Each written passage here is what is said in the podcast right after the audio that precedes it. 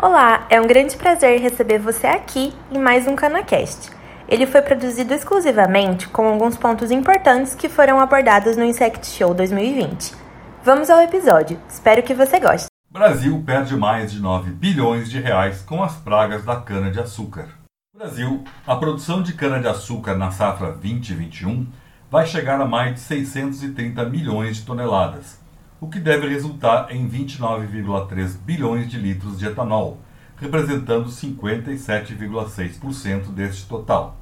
Já o açúcar, segundo estimativas da Conab, deve ficar em 35,3 bilhões de toneladas, ou 42,4% da produção.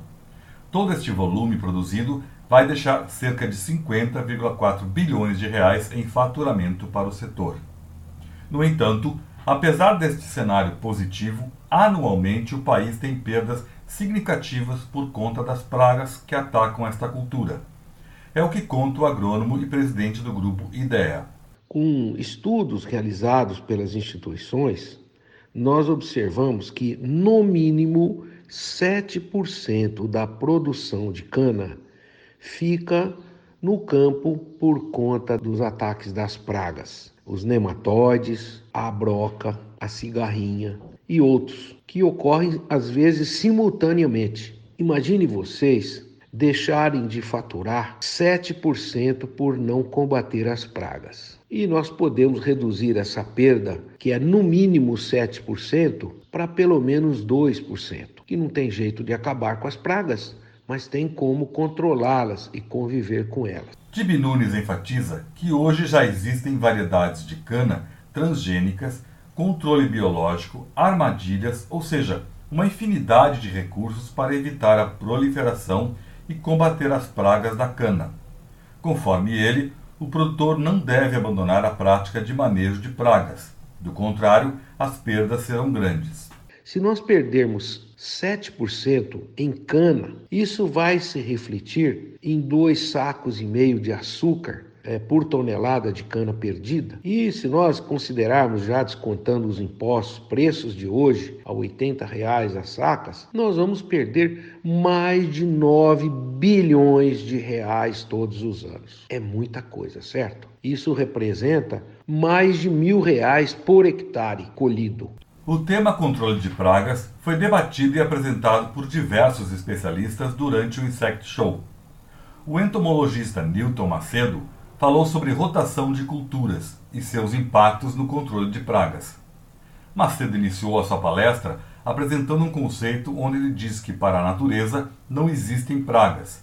É um conceito humano que diz que são insetos capazes de provocar danos em plantas e animais. E aí, como exemplos de pragas de cana-de-açúcar, nós temos a broca, a cigarrinha das raízes, a broca do como, cigarrinha das raízes, fenófilos, hiponeuma, migdolos, lagartelasmo, broca gigante, cupins e os nematóides, que embora seja um agente patogênico e, portanto, não pertence à entomofauna, seria é, um agente patogênico, é uma doença. Ele também vai ser tratado como uma praga, porque é o modo com que os produtores veem. O professor Macedo também assinala que o uso de culturas como a crotalária, o amendoim ou a soja podem ser favoráveis para o controle das pragas que atacam a cana-de-açúcar, porque mesmo utilizando os inseticidas necessários para estas culturas alternativas, em curtíssimo espaço de tempo, os predadores das pragas da cana retornam e iniciam o controle de forma natural, especialmente as formigas, que são os inimigos mais ferozes dessas pragas. Os inseticidas utilizados na rotação de cultura da soja e do amendoim traz um benefício adicional, porque no sistema de renovação do canavial, nas situações de presença de xenófilos, um dos métodos de controle bastante eficiente que dá um impacto significativo na população desta praga é o controle mecânico, mas sempre há uma sobrevivência de indivíduos após ah, o preparo do solo. Na sequência, veio a rotação de cultura e os inseticidas usados para controlar as pragas, tanto do amendoim como a soja, na rotação de cultura, vai ser um adicional no controle daqueles indivíduos que sobreviveram ao controle mecânico da praga na destruição da soqueira. Então, isso daí é um benefício já, de certa forma, quantificado e reconhecido. Mesmo sob o efeito da rotação de culturas, é recomendável que seja feito a aplicação de inseticidas, que sejam o mais seletivo possível. Porque uma joaninha ou as formigas que atuam na soja devem ser preservadas para a próxima cultura, no caso, a cana.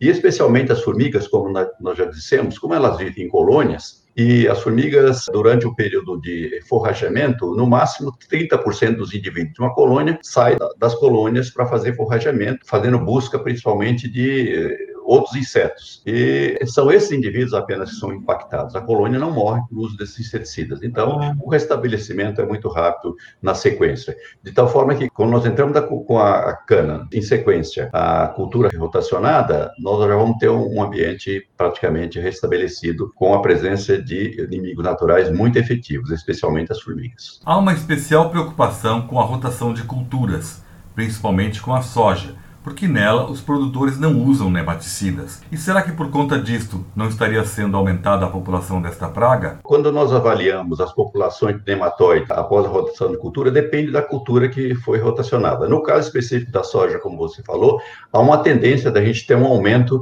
de populações de meloidógena e de pratilencos braquiuros, que o nematóide do gênero meloidógena, eventualmente ele ataca cana-de-açúcar.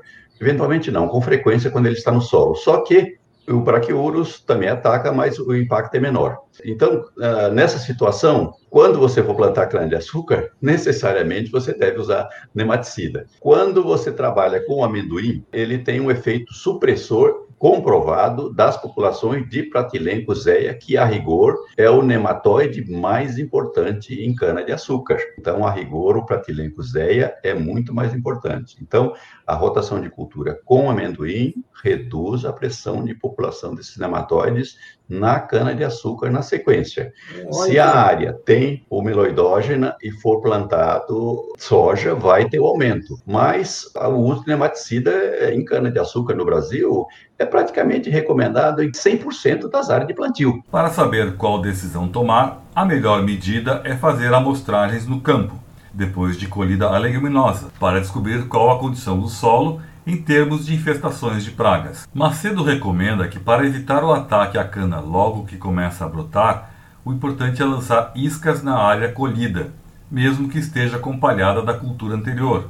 Assim é possível ver qual a população adulta de esfenóforos e evitar grandes perdas futuras. Se for identificada a presença destas pragas, entrar com aplicação de inseticida para eliminar os indivíduos que sobreviveram às medidas anteriores. Quando você trabalha com as crotalárias, que, é, que você não vai usar inseticida, é muito comum os uh, esfenófilos permanecerem vivos, porque ele suporta ficar dois, três meses sem alimento. A, a rigor, a fêmea não consegue dar gerações sobre essas culturas, mas ela permanece viva e ela usa como alimento, inclusive, o pólen da flor dessas plantas. Então, ela se mantém perfeitamente Olha. alimentada, pronta para ovipositar nos perfilhos de cana que vem depois. O professor Macedo encerra fazendo uma síntese das suas recomendações. A rotação de cultura cana-de-açúcar, de uma forma geral, mesmo que não traga uh, benefício significativo no controle de pragas importantes como broca, cigarrinha e outras,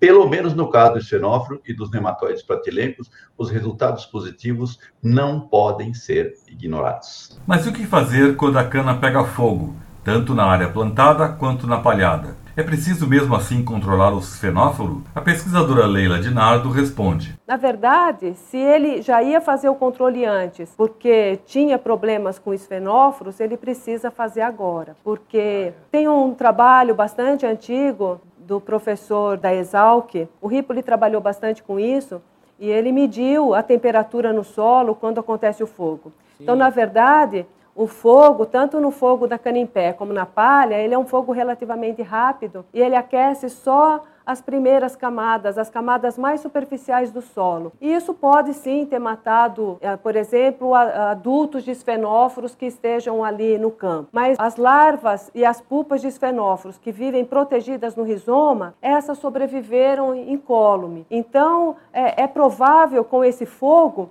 que a população de esfenóforos diminua um pouquinho por causa dos adultos que morreram, mas ele nem de longe vai ser eliminado da área por causa disso, porque larvas e pupas que estavam dentro do rizoma, elas continuaram protegidas, tanto com a cana em pé como com a cana já cortada, né, o fogo na palha. Então, se o pessoal tinha que fazer a, o tratamento, já previa o tratamento porque tinha dano naquela área, e ele ia fazer o tratamento com a cana é, crua ou com a palha, agora ele continua precisando desse tratamento, mesmo com o canavial queimado. A gente tem que lembrar ainda que fenófilos é uma praga de controle bastante difícil.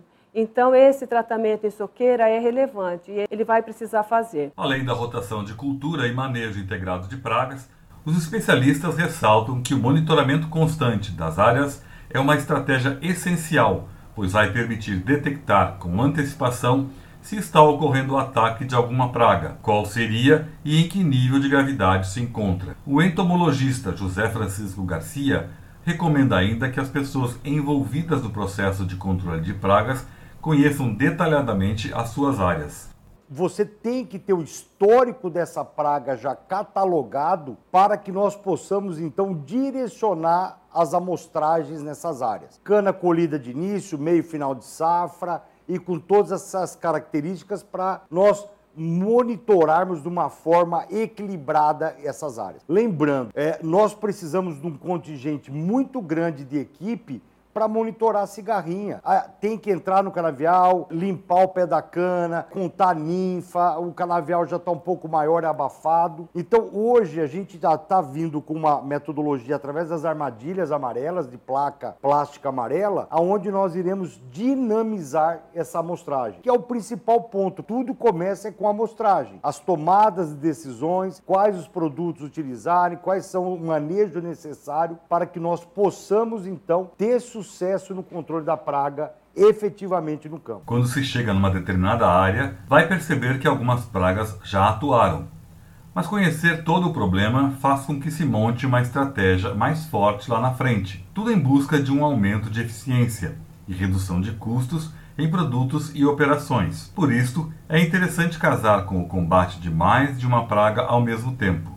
É interessante a gente trabalhar a questão multipraga. Eu vejo com bons olhos então, por exemplo, se nós tivermos um controle de esfenófilos, a partir de setembro e nós utilizarmos um produto que ele agregue na supressão da cigarrinha, esse é o nosso foco de trabalho. Olha, eu tenho uma praga, eu estou controlando ela, ela é o nosso foco, mas que eu tenho um reflexo em cigarrinha. Então, isso é importante. Agora, também pode ter as suas pegadinhas. Nós temos cigarrinha e broca. O ideal para cigarrinha é trabalhar em pingente. Quando eu falo em broca, barra total. E isso pode ser um gargalo. Então, assim, se você fizer um manejo da sua área prepará-la para uma tecnologia em controle de broca cigarrinho integrado, aí sim a gente consegue fazer essa interação casada das duas pragas. Mas qual é a melhor estratégia para combater a cigarrinha? O primeiro passo é saber manejar a palhada. O mercado de cana avançou com a colheita mecanizada e hoje já existem tecnologias de alto nível